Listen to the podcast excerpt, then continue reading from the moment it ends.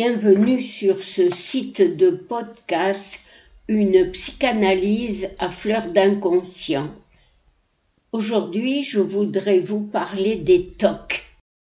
Dans les cours d'école, quand on parlait de quelqu'un un peu fou, on disait il est toc-toc.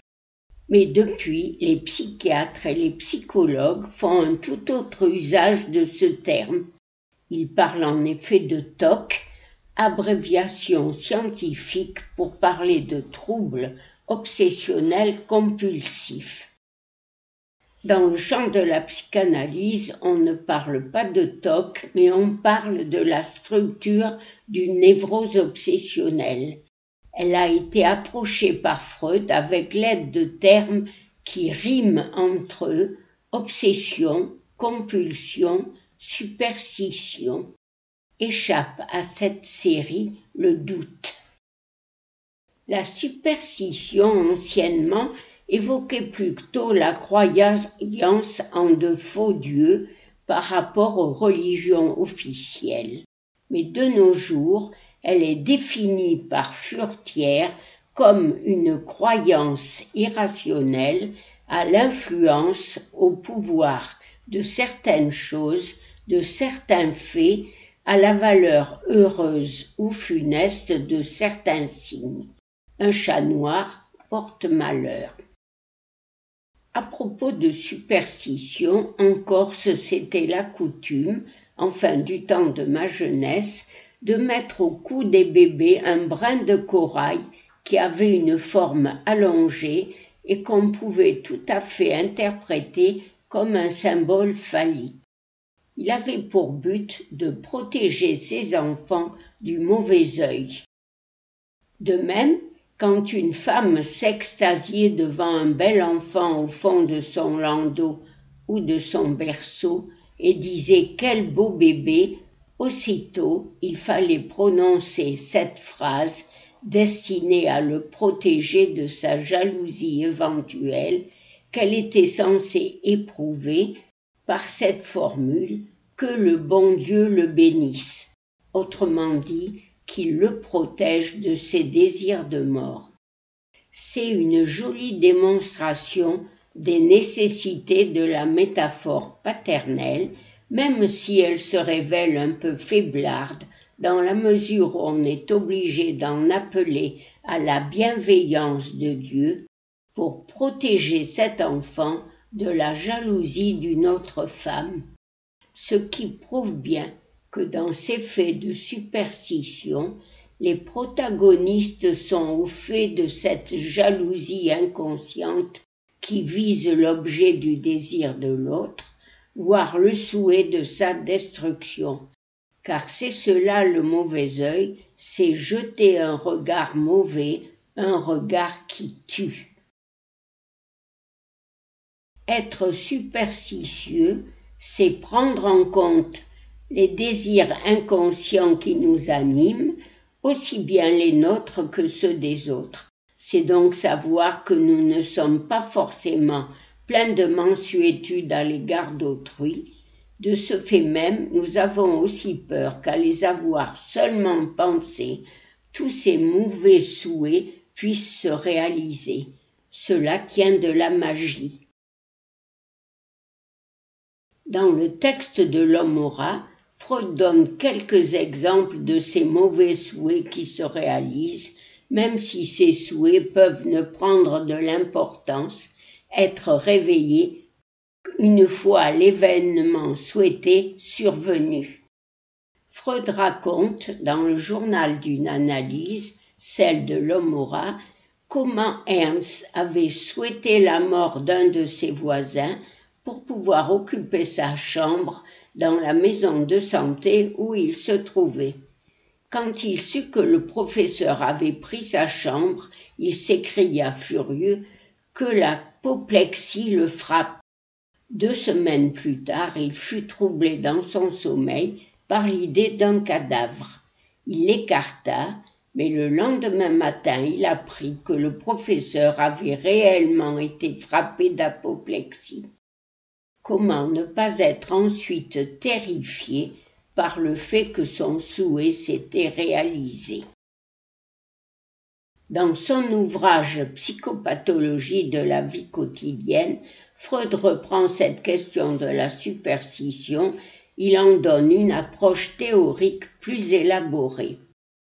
Il écrit Celui qui a eu l'occasion d'étudier à l'aide de la psychanalyse les tendances cachées de l'homme se trouve en état de connaître pas mal de choses sur la qualité des motifs inconscients qui se manifestent dans la superstition. Chez les névrosés, souvent très intelligents et souffrant d'idées obsédantes et d'états obsessionnels, qu'on constate avec le plus de netteté que la superstition a sa racine dans des tendances refoulées d'un caractère hostile et cruel.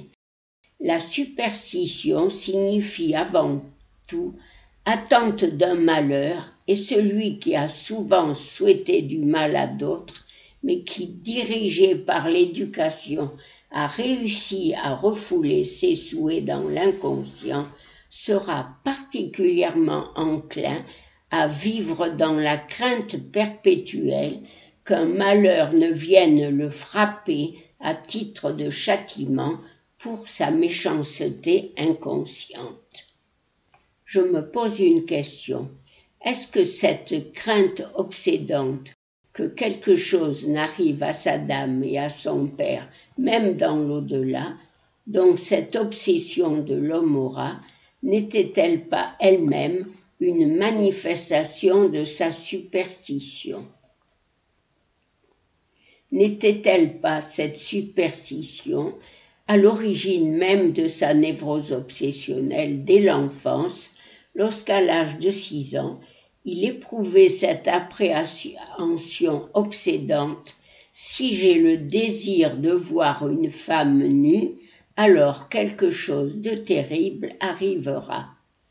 Freud souligne bien qu'au-delà, qu'au niveau de la petite cellule élémentaire de sa névrose, le danger reste indéterminé. Mais il interprète ainsi Si j'ai le désir de voir une femme nue, alors mon père devra mourir. L'intensité de son désir ne peut que provoquer sa mort.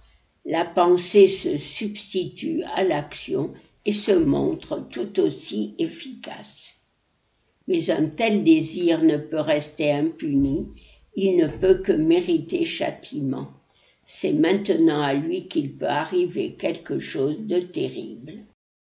J'ai donc cru un moment que la superstition était première et que c'était elle qui engendre des obsessions, obsessions qui créent à leur tour, comme un système de défense, des actes compulsionnels et plus complexes encore des cérémoniales compliquées, des rituels analogues à des cérémonies religieuses, cérémonies d'une religion secrète et privée que se révèle être la névrose obsessionnelle.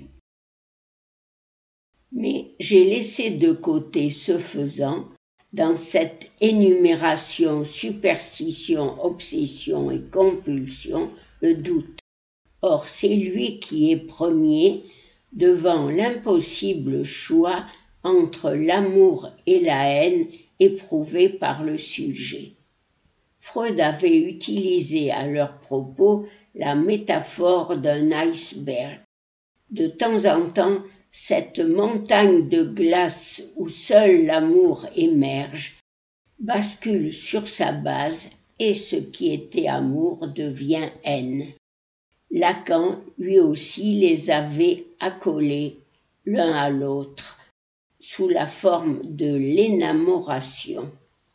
C'est cette énamoration qui engendre le doute, et de ce doute partent les trois des termes décrits par Freud superstition, obsession, compulsion.